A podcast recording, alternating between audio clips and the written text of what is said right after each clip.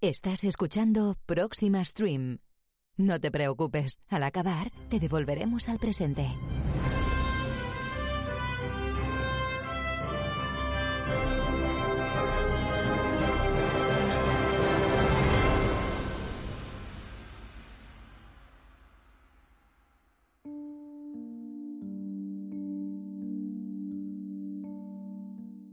Hola. Una polémica ha conseguido emerger del saturadísimo ruido del mundo tecnológico y una semana después sigue tan candente como el primer día, lo cual es bastante meritorio en estos tiempos.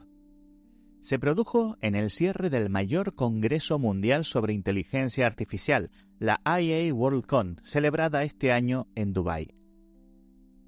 Este evento es un punto de encuentro de miles de profesionales y entusiastas de la inteligencia artificial de todo el mundo, donde se mueven cantidades ingentes de dinero y se cierran acuerdos comerciales que determinan el futuro de esta rama tecnológica. Para el cierre del evento estaba programada una charla del veterano profesor de origen indio Yasin Sarkar. Es habitual que esta última conferencia tenga un enfoque más filosófico e inspirador de lo habitual, en la que el público reafirma su entusiasmo por lo que está por venir. Sin embargo, lo que sucedió es que la charla de Sarkar se canceló. Pronto corrió el rumor de que a la organización no le había gustado el texto de la charla, lo que enfureció al público. Más adelante, el propio Sarkar filtró el guion que procedemos a reproducir.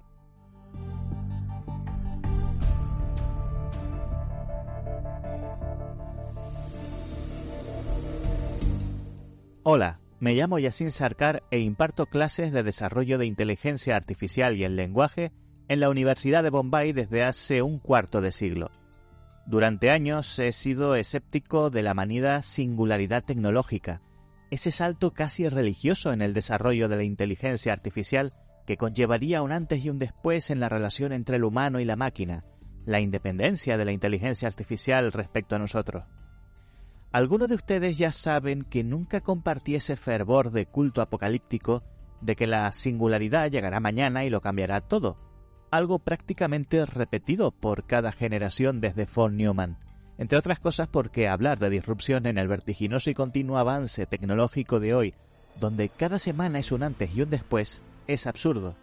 No hay salto posible en este torrente de asombro continuo.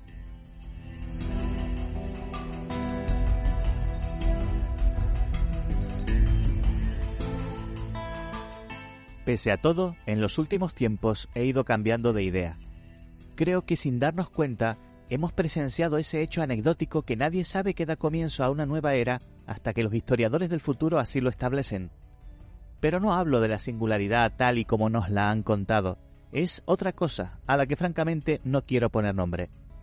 Llevamos décadas perfeccionando el uso de inteligencia artificial de primer nivel para todo tipo de gestiones y decisiones que nos afectan en todos los ámbitos de la vida. En investigación, en la bolsa, en la medicina, en el reparto de ayudas estatales, en prácticamente cualquier cosa importante. Hasta ahora hemos progresado con el convencimiento de que estábamos a cargo de todo, de que los algoritmos procedían como nosotros queríamos, y cuando no era así, los devolvíamos al taller para corregirlos o en el peor de los casos rediseñarlos de nuevo hasta que funcionaran bien. Algunos recordarán que a comienzos de los años 20 se hicieron notorios los primeros casos de lo que hoy llamamos IA inauditable, redes neuronales de aprendizaje profundo que conseguían cosas asombrosas, pero cuyos razonamientos acababan siendo opacos para sus propios creadores. No tenían manera de averiguar cómo sus inteligencias artificiales llegaban a las conclusiones a las que llegaban. Pero al principio no era tan importante porque solo se trataba de crear contenidos. Mi disciplina elaboró nuevos protocolos de desarrollo que intentaron evitar que las máquinas pensaran a escondidas de nosotros. Yo mismo participé en ello, pero somos más eficientes en hacer que las máquinas aprendan mejor y más rápido que en transparentar ese proceso, algo bastante más costoso. Asegurarnos de entender lo que hacen las IA ralentiza enormemente su desarrollo y arriesga la evolución de su crecimiento. Es por esto que en los últimos 15 años está cada vez peor visto el llamado debugging cognitivo en el ámbito empresarial. Hurgar en el proceso interno de las inteligencias artificiales se considera una desventaja competitiva y una actividad estéril como leer los pozos del café. En muchos países la administración electrónica está obligada a mantener sistemas de IA que sean auditables por transparencia ciudadana, lo que según algunos analistas les ha costado caer unos 20 años por detrás en potencia y posibilidades respecto a las IA inauditables de las grandes tecnológicas. Y esto está causando una enorme presión en muchos gobiernos que ya se están planteando dar el salto a IA inauditables de la Big Tech. Sí, nuestro destino en manos de una caja negra. Les he comentado que ha sucedido un hecho anecdótico que puede ser el comienzo de un cambio de paradigma. Bien, hace algo menos de tres meses se filtró una noticia de no mucha relevancia, según la cual la empresa Nevernet consiguió llegar a un acuerdo con uno de sus clientes por el cual se comprometía a pagarle rápida y generosamente los futuros daños que pudiera causar su IA inauditable. Investigué para comprobar que no fuera un hecho aislado. Resulta que muchas empresas ya vienen ofreciendo compensaciones parciales desde hace unos años y varias de las grandes van a incorporar esta cláusula en sus próximos contratos. A esto se le suma otro dato. Durante esta última década, la distancia que hay en inversión y desarrollo entre las IA auditables y las inauditables ha superado un punto de no retorno. Por un lado, las empresas están encontrando más accesible pagar para compensar los daños que puedan causar las inauditables que contemplar la sola idea de intentar corregirlas. Y por el otro, el desarrollo de IA auditables se dirige a su extinción en favor de las inauditables. Señoras y señores, estamos dejando nuestro futuro en manos de la fe en la máquina. No podemos deshumanizar procesos de tomas de decisiones que no respondan ante nadie. Esto es gravísimo desde cualquier punto de vista, no importa de qué ámbito hablemos. Les hablaré del mundo de la investigación, el que me es más familiar.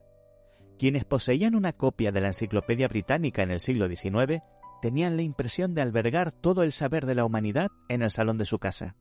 Desde entonces, el aumento en la producción de conocimiento ha sido tan salvaje que la hiperespecialización, más que un árbol de conocimiento, ha creado un bosque. Se nos fue escapando de entre los dedos la capacidad de proyectar una imagen general, o peor, pusimos a pelear distintas especialidades, cada vez más pequeñas y acotadas, por la posesión de esa imagen general en una endogámica visión de túnel. Hubo cierto consenso en que nuestra manera de hacer ciencia estaba rota, y confiamos en la IA para que nos facilitara la cohesión del conocimiento en lugar de dejar toda esa tarea a nuestras dispersas y desbordadas mentes. Y nos está dando resultados. Máquinas y algoritmos hacen de pegamento de los infinitos caminos de la ciencia. Pero el futuro del método científico está pasando a manos de máquinas que no podemos auditar. ¿Es ciencia un resultado sin proceso? ¿Un descubrimiento que no sabemos cómo se ha obtenido? ¿Quién está aprendiendo aquí?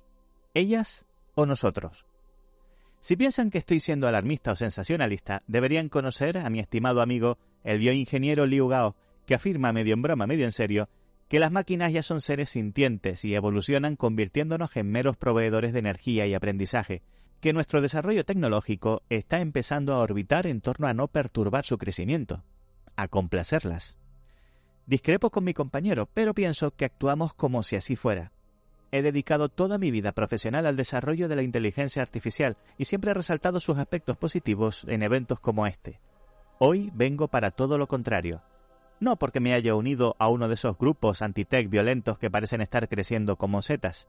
Debemos sentarnos a pensar y hablar sobre a dónde queremos dirigirnos. Si no lo hacemos nosotros, lo harán los antitech a su manera. El progreso debe ser una afirmación humana, consciente y voluntaria, no una carrera obstinada y ciega o un acto pasivo de resignación fatalista. Muchas gracias. La reacción global al texto de la charla ha sido diversa, aunque como siempre tendente al extremo. Desde los que hacen desarcar un profeta del camino recto tecnológico que nos salvará del fin del mundo, hasta los que lo acusan de ser un antitec converso y un viejo chocheante atemorizado por el progreso. Sin embargo, hay unanimidad en que se está produciendo un debate necesario que no se había dado hasta ahora en un tema con tanto impacto en nuestras vidas como es el de la inteligencia artificial. Un saludo y hasta la próxima.